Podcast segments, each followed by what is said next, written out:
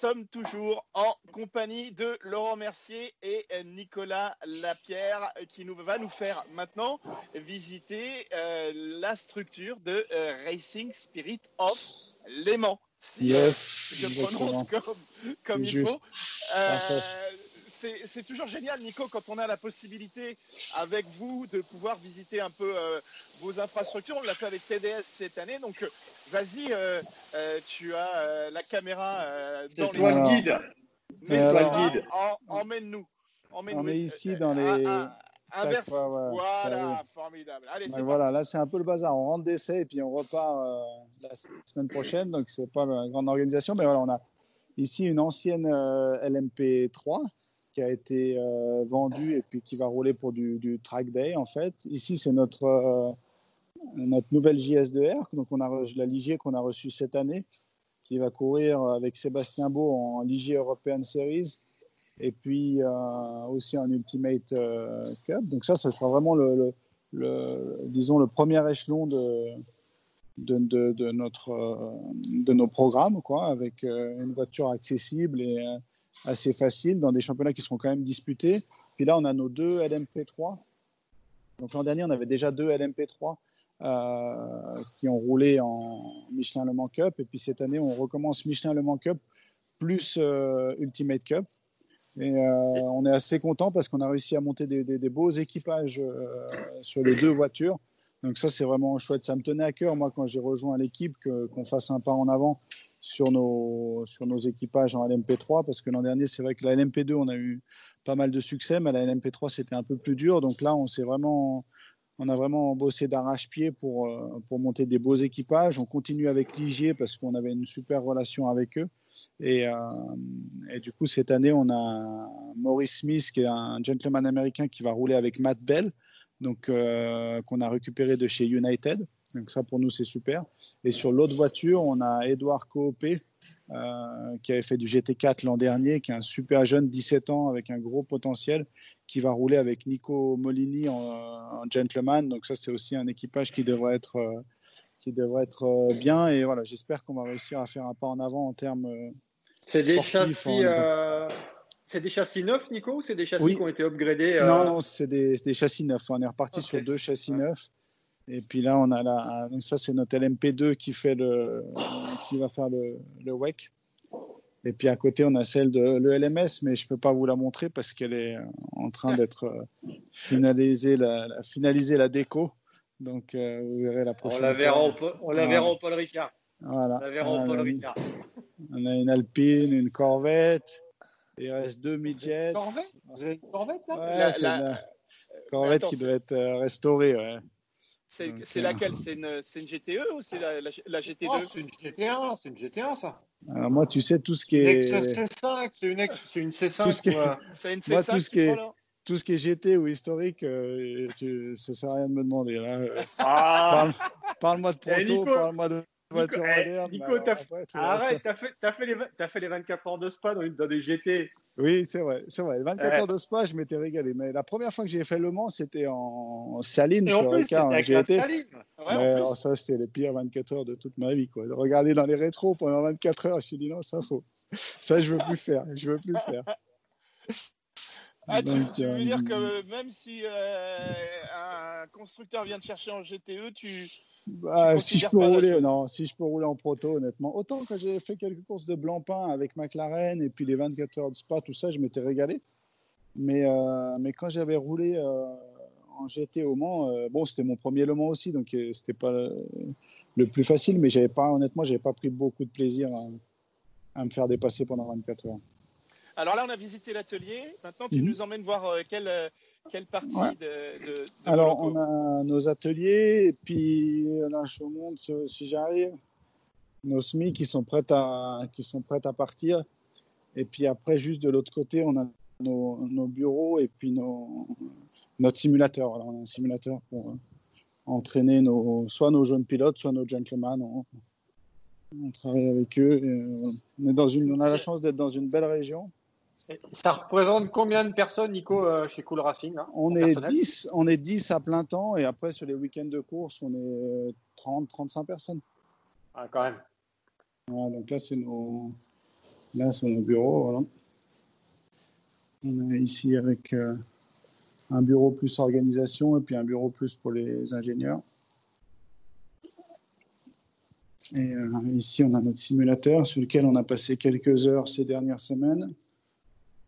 C'est là où vous avez fait les 24 heures euh, du Mans virtuel? Ouais, exactement. On a fait les 24 heures. On a notre, notre poste ici et puis ça, on s'en sert bah, pour soit faire découvrir les pistes à nos jeunes pilotes, soit travailler un peu sur le pilotage, sur notre gentleman driver. Ah, euh, euh, donc, donc, vraiment, vous êtes très structuré pour permettre justement euh, à, chacun de progresser. Ce sont des, outils, c'est une manière de s'être organisé qui, qui laisse vraiment à, penser que pour vous, la, détection et amener des gens à progresser dans, cet univers, c'est la priorité. Oui, clairement. Bah, L'idée, c'est vraiment d'avoir une pyramide et puis d'emmener des gens depuis tout en bas jusqu'en haut. Et voilà, si on peut travailler pendant quelques années avec des jeunes pilotes ou même des gentlemen, hein, les, faire monter progressivement, pour nous, c'est l'idéal. On les, on les connaît, on sait comment ils travaillent, on sait comment ils pilotent. Donc, du coup, c'est plus facile de, de, faire tout ça en interne si on y arrive. Hein. Fabien, on va les rouler, on va les rouler, nous, on va avoir Nico comme coach. Qu'est-ce que t'en penses? Ça peut, pas mal. On peut faire. venez au Simu déjà, venez au Simu. Hein, seulement si on met des chocs électriques, si Laurent ne respecte pas les lignes de course, parce que je suis assez inquiet avec lui. Euh, Nico, je, voudrais profiter aussi, bien entendu, aussi d'une chose. Euh, en introduction, euh, Laurent t'a présenté, je trouve, de, manière tout à fait juste, parce que tu es certainement un de nos plus grands talents en endurance. Et donc, tu as vécu des choses incroyables. Tu as vécu euh, aussi, j'imagine, de, grandes déceptions. Mais euh, euh, est-ce que tu as des, souvenirs particuliers là, de, ces dernières années qui te remontent en tête Là, la première chose qui te vient en tête, qu'est-ce que c'est? Quelle est la chose la plus forte que tu as ressentie ces dernières années? Bah, Les plus belles, c'est les victoires au Mans, hein, clairement, parce que quand tu décides de passer à l'endurance, ben voilà, tu sais que Le Mans, c'est la course de l'année que tu dois réussir, c'est l'événement que tu veux gagner. Et voilà, quand tu es en monoplace, ben, que tu gagnes à Silverstone ou Paul Ricard ou je ne sais où, c'est un peu la, même saveur. Mais euh, quand tu passes en endurance, ben, tu sais que tu as une fois dans l'année l'occasion de de, briller sur, sur, les 24 heures du Mans qui sont la grande course. Et, et au final, euh, bah voilà, toutes ces, je ne peux pas t'en définir une plus qu'une autre, mais, mais toutes ces victoires, euh, c'est sûr que c'est des moments particuliers. Euh, oh, il y, en a une quand même où, je crois que tu n'as pas pu retenir tes larmes dans le tour de Dessel qui t'a ramené au, stand. Je me souviens de, de, mes collègues sur Eurosport qui disaient que là, ouais, ça tu avais ouvert les vannes et il y a tout qui ressortait. C'est, ouais, c'était en 2017 peut-être Non, c'était l'an, c'était l'an dernier. c'était l'an dernier. En fait, si tu veux, c'était déjà acté que je, que je partirais de chez Alpine et j'avais déjà signé mon contrat avec Cool. Donc euh, pour moi, c'était la dernière course. Et puis j'avais à cœur de, bien réussir parce que c'est vrai que ce qu'on a fait avec Alpine, c'était assez magique. Et puis je me, je me mis une pression supplémentaire en me disant il faut, il faut terminer ça comme il faut. Quoi. Et au final, si on, si on avait terminé sur un échec, ça aurait été difficile à accepter, tu vois. Et, donc, je voulais qu'on finisse cette course devant à tout prix. Et puis, euh, voilà, quand on a passé la ligne d'arrivée, bah, le fait de gagner cette course, déjà, plus le fait de, de, de, bien terminer cette histoire avec Alpine, bah, ça fait que l'émotion a un peu pris le dessus. Et, voilà, mais non, c'était magique. C'était une belle histoire qu'on avait, qu'on a, qu'on a écrite avec, euh, avec eux. Et, et c'était bien que ça se termine comme ça. J'avais un peu plus de, de pression sur cette course que les autres courses avec eux. Quoi. Et puis, puis après, tu as Le Mans. C'est vrai que bah, en LMP2, j'ai gagné à toutes les, aux quatre participations que j'ai faites. Donc à chaque fois, tu as la pression 100%. de dire bon, c'est la, première fois que tu vas te rater. Je dis, mais il faudra bien que ça arrive un jour. De toute façon, euh, malheureusement, il faut réunir tellement d'ingrédients pour gagner cette course que ça ne peut pas arriver à chaque année. Quoi. Ça, serait trop facile. Donc. Euh, donc voilà, mais, toutes ces victoires, au moins, elles ont toutes été un peu particulières, hein, c'est sûr. Et par contre, sur, les, sur les, les, meetings, les meetings, tu vas quand même détacher ton rôle de pilote de ton rôle chez Cool Racing. Il va falloir à un moment sur les meetings, je pense que tu te consacres beaucoup plus quand même à ton rôle de pilote à toi, où tu vas quand même regarder un petit peu ce que font les petits jeunes et tout euh, dans les championnats annexes? Non, non, bah déjà l'an dernier, je regardais un peu ce qu'il faisait. Et puis, bon, j'ai de la chance maintenant, cette catégorie LMP2 et cette voiture, je les connais, enfin, je connais, je les connais particulièrement bien. Donc, j'ai pas besoin de passer des heures devant les datas ou les vidéos. Ou, voilà, moi, mon rôle numéro un, c'est d'essayer d'accompagner notre, notre gentleman driver, Alex, pour qu'il progresse le, plus possible. Parce qu'aujourd'hui, c'est voilà, la clé de notre équipage. C'est que lui, il fasse un, un pas en avant pour que toute l'équipe euh, ait de meilleurs résultats.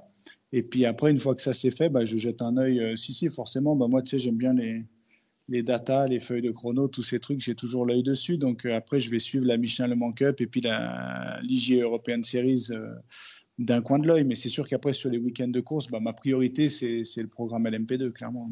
Et est-ce qu'il y a quelque chose que tu n'as pas fait dans ta carrière encore et que tu te dis, putain, il faut absolument que je fasse ça avant d'arrêter? Est-ce qu'il y a un truc, une course ou un championnat ou une voiture ou quelque chose que tu veux absolument faire? Mais il l'a dit. Ouais, je t'ai ouais, ouais, dit, t'as pas suivi, Laurent. Tu, ah, tu, faisais la sieste.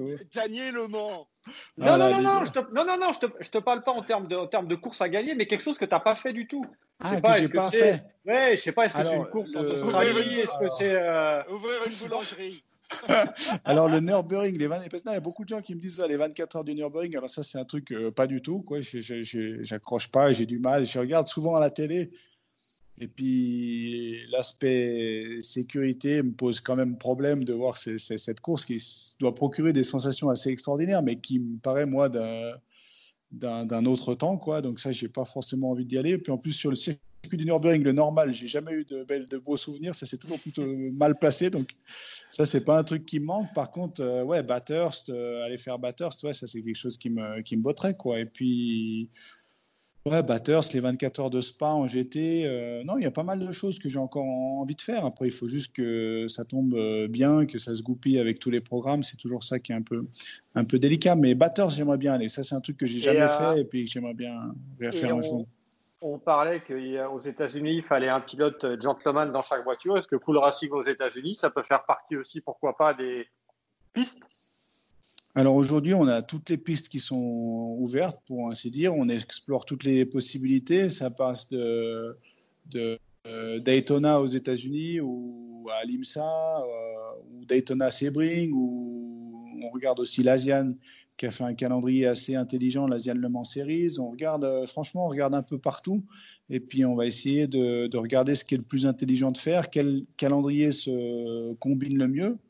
On a de la chance aujourd'hui d'avoir deux LMP2 et deux fois le matériel pour les faire rouler. On a aussi deux LMP3 qui sont, qui sont toutes neuves. Donc, du matériel, on a. On a pas mal de clients qui sont intéressés. Donc, maintenant, il faut qu'on arrive à réfléchir comment articuler tout ça. Et puis là, bah, avec les, championnats qui ont bougé un peu en termes de timing, ça redistribue un peu les cartes. Mais disons que là, on est en pleine étude de, savoir ce qu'on va faire. Je pense que le LMS et le Mans, c'est vraiment la base de notre euh, programme. Et puis après, il faut qu'on arrive à trouver ce qui est le plus intelligent à faire pour nous et pour nos pilotes autour de tout ça.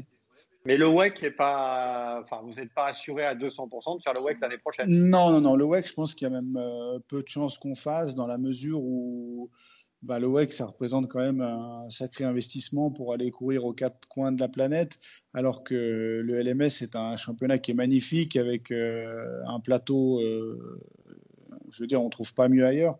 Donc l'idée, ce serait plus de, se focaliser sur le LMS et d'essayer d'aller au Mans. Et puis après, peut-être faire l'Asian ou d'autres choses. Mais le, WEC, euh, à ce jour, hein, après, ça change tellement vite. Le mm. calendrier du WEC, il n'a pas été encore annoncé non plus. Donc pour l'instant, on ne peut pas se positionner. Quoi, hein. Est-ce que, Nico, tu as été surpris par euh, cette faculté qu'a eu l'équipe euh, de, de, progresser et d'aller jouer rapidement aux avant-postes? Ça t'a surpris ou alors euh, au contraire, tu, pensais que c'était tout à fait envisageable et c'est ce que tu leur as dit en arrivant chez eux? Bah, Avant d'arriver chez eux, je me suis renseigné hein, et puis je, savais qu'on aurait euh, de, quoi, bien faire. C'est pour ça que j'ai aussi rejoint l'équipe. Hein. Je ne me suis pas lancé comme ça euh, sans filet. Quoi. Je savais qu'il y avait des gens capables, euh, il y avait un vrai savoir-faire et, ça, je m'étais bien renseigné avant de rejoindre l'équipe. on s'était mis d'accord sur le fait qu'on roule sur une Oreca avec des pneus Michelin. Donc, je veux dire, tout le package était bon à la base. Après, je ne pensais pas que ça allait aller aussi vite. Quoi. Je veux dire, on a, on a été euh, super performant rapidement. Je crois qu'à la deuxième course de LMS, on fait la pole position. On gagne la première course qu'on fait en WEC. Donc tout ça, c'est difficile de, c'est difficile d'imaginer euh, quelque chose comme ça. Non, parce que si on regarde. Euh, vas-y, vas-y. Pardon, pardon, excuse-moi. non, non, non, t'inquiète, Nico. Euh, ouais, si, si, on regarde le, le, le, WEC là, de, de, cette année, dernière course, c'était. Euh, Austin. Austin, voilà, j'ai eu la chance de commenter. Comment, comment tu t'analyses cette dernière course et comment tu vois le, le, le, retour à, à, Spa dans un mois et demi? Écoute, Austin, on était plutôt bien. On a fait la pole mmh. position, donc ça c'était cool. On est parti devant. Euh, après, euh, en course, euh, on finit 4, il me semble, hein, si mes souvenirs sont bons. On a eu stratégie d'essence, on s'est décalé, on s'est un peu raté sur un arrêt. Euh, ce qui nous a coûté la troisième place, je pense. Mais, euh, mais sinon, on a fait plutôt une, bonne course. Et puis après, Spa, eh ben, écoute, Spa, ça va enchaîner ELMS plus le WEC là, cette année. Donc, on va avoir deux courses euh, l'une sur l'autre. Donc, ça va être intéressant de voir ça. Mais écoute, j'espère qu'on va continuer comme ça. On va viser des, des, podiums en WEC, ça serait bien. Enfin, un en tout cas à Spa. Et puis après, Bahreïn, on, verra ce qu'il ce qu'il en est. Et puis après, nous, ce qui sera important surtout pour nous, c'est de faire un beau Le Mans. Quoi. Ça sera une première. Moi, j'ai prévenu l'équipe en leur disant que voilà, Le Mans, ça reste euh, la course pour moi la plus difficile du, du, monde et il faudra s'y préparer au mieux possible, mais on n'arrivera jamais prêt comme euh, peut être Alpine ou TDS ou ces gens-là. Et, et, donc, il faudra l'aborder avec beaucoup d'humilité. Moi, j'essaie de leur apporter mon expérience. Et... Mais, au, final, ça ne sera pas évident, la première année, c'est sûr. Et le fait